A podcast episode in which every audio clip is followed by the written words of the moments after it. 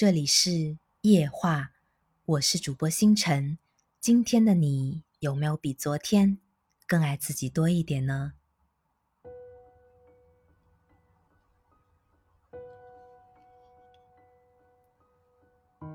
朋友的小孩三岁了，那天我去他们家做客，她老公不在，就她和孩子在家。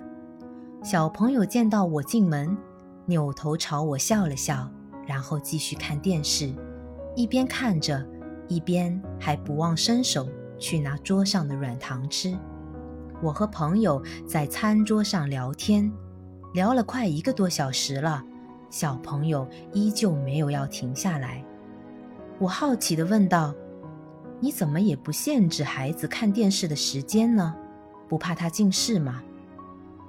朋友说：“不用管，妮妮一会儿会自己停下来。”果真，半个小时后，妮妮主动走过来和妈妈说：“某某动画片，她觉得有点无聊，以后不想看了。”然后随手就把电视按掉。这一举动着实让我有点吃惊啊！我说：“你是怎么把妮妮教得这么好的？”小家伙比我见到的其他小朋友自觉多了。朋友回答说：“我什么都没做，我相信妮妮可以自己进行调节。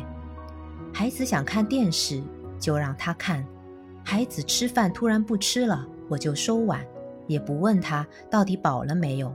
我相信他自己知道。他说热，就给他脱衣服，相信他的判断。”他说：“他不想限制孩子。若真心为孩子好，爱比教育更重要。”起初听完，我是抱着怀疑的态度的。孩子自己怎么会懂这些呢？直到昨天晚上，我从一篇养生的文章当中读到这么一段观点，使我恍然大悟。那段话是这么说的：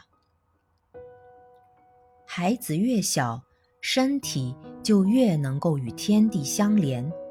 如果你仔细观察婴儿，你会发现他们一些奇怪的动作，其实是在给自己调节气血的运行。孩子天生就拥有自我发展和自我教育的能力。是啊，有时候。父母用一些自以为正确的方式教育孩子，结果反而适得其反。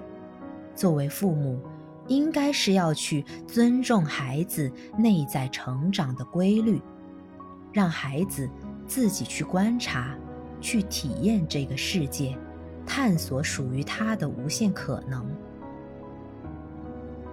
我想，真正的爱，应该是不打扰。是全然的看见。我是主播星辰，晚安，好梦。